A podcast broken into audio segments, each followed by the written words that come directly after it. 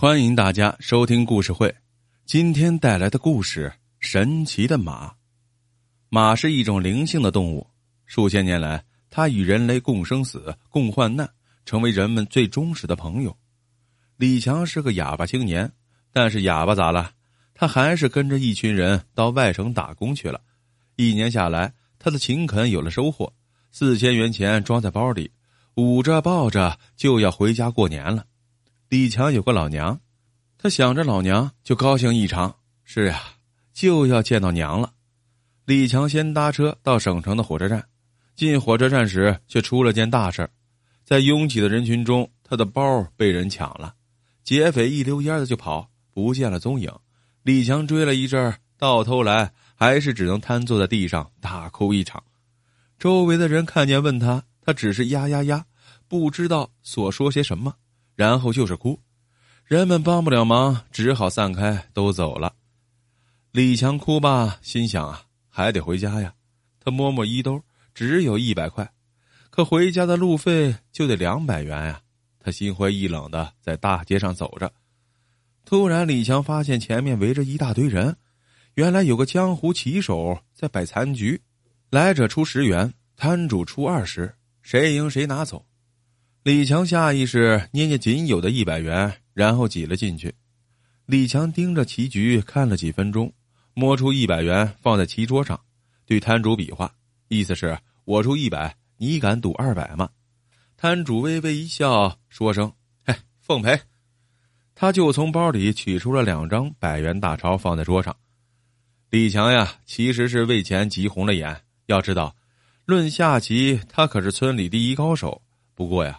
以前李强下棋只是玩玩而已，可今天他是要赢钱，要不是迫不得已，他是不会动这份心思的。经过几分钟的思考，他已经找到赢棋的招数。李强本以为三张票子已经十拿九稳了，哪知道人家敢出来摆摊混饭吃，也不是个草包啊！几招过后，李强已是热汗涔涔，周围的人大摇其头。摊主抽着劣质香烟，得意洋洋的，不拿正眼看他。李强想，完了，我算是身无分文了。此刻轮到李强走棋，他捏着马，半天不敢落子儿。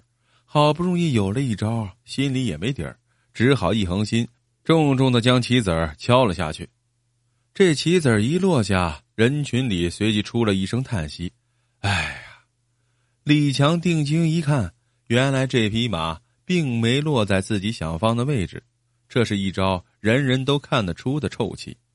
他赶忙拿起棋子要毁，摊主立刻瞪了他一眼，大喊道：“愿赌服输！”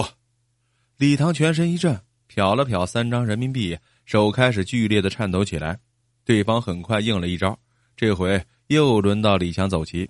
他决定还是跳马，可今天就是怪了，他举起那匹曾走错的马放下时。偏偏又错了地方，这招更显得臭不可闻。人群里有人说道：“小伙子，你就认输了吧，这棋还有什么下头啊？”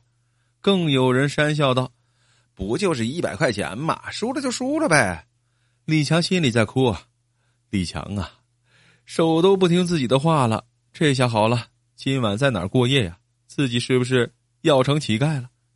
第三步还得走，也只有再跳马。”李强去拿那匹马，可那匹马却如钉在棋盘上一般，任他怎么用劲儿，也拿不起来。他惊疑不已，心想：今天自己出现幻觉了，输的神志都不清了。李强气急，不觉将桌面重重一拍。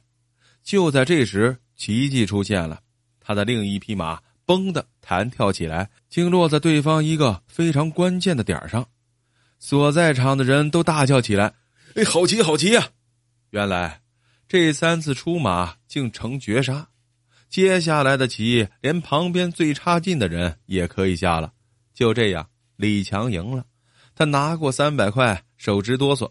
他看看那两匹不听指挥的马，眼前似乎突然出现了幻觉。恍惚中，那马对他咧嘴一笑，好像还说：“小伙子，生活不是一帆风顺的。”别气馁，我是来帮你的。李强知道自己不会成乞丐，尽管心情并没有好多少，但他有钱买车票了，能回家了。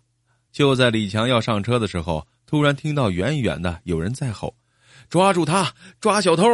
话音刚落，就见一个人呼的跑了过来，还将一个包丢在地上，正好落在李强的脚下。两个巡警冲过来，很快，那个撒腿要跑的人被他们抓住了，压了过来。警察过来一看，见李强将掉在地上的包一把抓起，抱在怀里，呼呼的哭。一个警察一把夺过包。李强发疯似的要夺回来，他哇啦哇啦的指着包和那个刚抓住的人对警察比划着，警察不听他说要带着小偷走，李强啊撒腿就跑到旁边，夺过一个市场管理员手里的纸，在上面飞快的写起来，然后又把纸条塞给了警察。警察一看上面写着：“警察同志，这包是我的。”警察不信，在那纸上写道：“没看见他抢你的呀？”李强又写道。我的包是在车站被那个人给抢了，警察见是个哑巴，脸上也和气了。警察又写道：“那你说说包里有什么？”李强是流着眼泪写了这么一段话：“我叫李强，里面有我的身份证，有四千块钱现金，还有一本叫做《象棋基本招式分解》。”警察打开包一看，完全相符，于是将包交给李强。李强见警察押着小偷要走，马上在纸上写下一句话，递给警察看：“请问你们贵姓？我好感谢两位救命恩人。”警察回头对李强笑笑，又在纸上写了一句话：“这是我们的工作，不用谢。我们两个都姓马。”李强这一惊非同小可，他看着两人呆住了。